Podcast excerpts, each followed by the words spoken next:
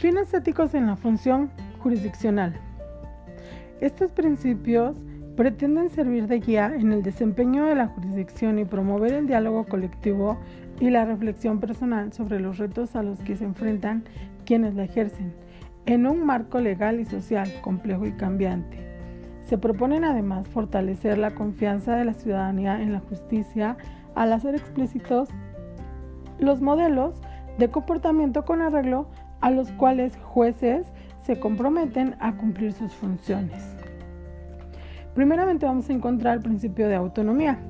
Este es un principio ético consistente en el que los juzgadores deben resolver atendiendo a las características del caso en concreto y de forma alguna tomando en consideración las indicaciones de quienes han intervenido en su procedimiento de, nombramiento. Es decir, una vez concluido el procedimiento en el que fueron nombrados juzgadores, estos adquieren plena libertad para resolver los litigios sujetos a su conocimiento. Posteriormente encontramos el principio de independencia. Este es un derecho de los justiciables, cuya protección y defensa forma parte inexcusable de los, de los deberes profesionales del juez y no un privilegio personal de su estatuto. El juez debe situarse en una disposición de ánimo que al margen de sus propias convicciones ideológicas y de sus sentimientos personales, excluya de sus decisiones cualquier interferencia ajena a su valoración de la totalidad de las pruebas practicadas. El juez debe asumir un comportamiento activo en el buen funcionamiento del sistema judicial, así como promover en la sociedad una actitud de respeto y confianza en el Poder Judicial y ejercer la función jurisdiccional de manera prudente, moderada y respetuosa con los demás poderes del Estado. Posteriormente tenemos el principio de imparcialidad. La, imparcialidad es la ajenidad del juez respecto de las partes para con las que han de guardar una igual distancia y del objeto del proceso con relación al cual ha de carecer de interés alguno. Asimismo, debe también internamente respecto del mismo juzgador, quien exige que antes de decidir un caso identifique y trate de superar cualquier perjuicio o predisposición que pueda poner en peligro la rectitud de la decisión. El juez no puede mantener vinculación alguna con las partes ni mostrar favoritismo o trato preferencial que ponga en cuestión de su objetividad ni al dirimir el proceso en la toma de decisiones. En ese sentido vamos a contar con el principio de integridad, em, en el cual el juez tiene que observar una conducta que reafirme la confianza de los ciudadanos en la administración de la justicia, no solo en el ejercicio de la jurisdicción, sino en todas aquellas de facetas en las que sea reconocible como juez o que invoque como tal este, su condición.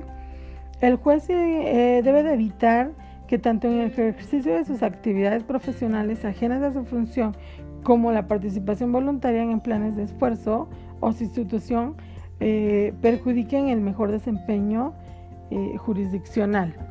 Mm, también el juez debe desempeñar su actividad jurisdiccional ah, con dedicación y estudiar con detalle los asuntos que se le encomienden, particularmente los alegatos de las partes. Y posteriormente vamos a encontrar el principio de cortesía, en el cual está integrado la diligencia y la transparencia. En este principio, el juez debe dispensar en todo momento un trato respetuoso a todas las personas que intervienen en el proceso, mostrando consideración debida a las circunstancias psicológicas, sociales y culturales. Asimismo, debe mostrar una actitud tolerante y respetuosa hacia las críticas dirigidas a sus decisiones.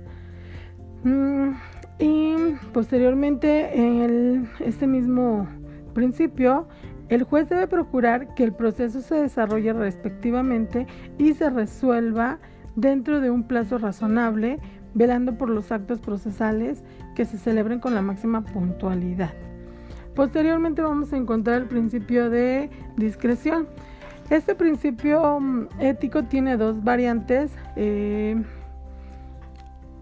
y mm, el primero, en la discreción, en su, bueno, eh, discreción activa, esta consiste en la facultad que tiene el juzgador de resolver en caso concreto, atendiendo a las normas aplicables, a la interpretación de ellas, a los principios generales del derecho y sobre todo a su forma de comprender el derecho. Em, la discrecionalidad es una figura constantemente debatida, tanto en el foro como en la academia. Eh, de este modo, algunos consideran conveniente reducirla a su máxima expresión y contraparte de otros consideran adecuado incrementar el uso de, tal figura. En la discreción, el juzgador debe de atender mm, de manera respetuosa y con información eh, el asunto que se está tratando. Bueno, también existe el principio de la probidad y la honradez. Eh, son principios éticos y esenciales en la actividad jurisdiccional y estos se refieren a las virtudes éticas que deben tener los juzgadores. La estatura moral que debe es bastante alta, eh, de tal manera que durante el desempeño de sus actuaciones se advierta claramente el apego a los principios marcados por la ética.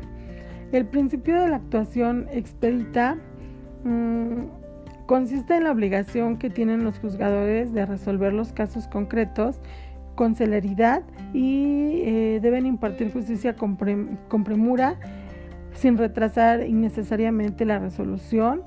Em, este principio se va a encontrar eh, consignado en el segundo párrafo del artículo 17 constitucional. El siguiente principio es la justicia.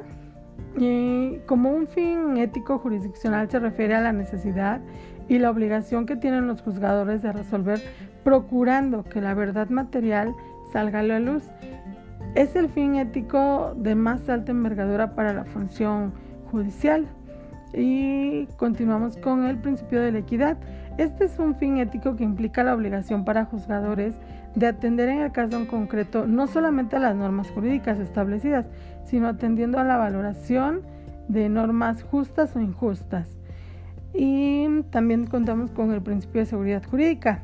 Este tiene la finalidad, em, bueno, su finalidad consiste en la necesidad que tienen los habitantes de un país que el marco normativo publicado en los instrumentos de difusión estatales designados para ello es precisamente el que será utilizado en la resolución de las controversias en la que alguien se aparte. Y por último, em, principio de la debida defensa es un fin ético mediante el cual los juzgadores en los litigios sometidos a su conocimiento están obligados a vigilar que las partes contendientes tengan una defensa adecuada de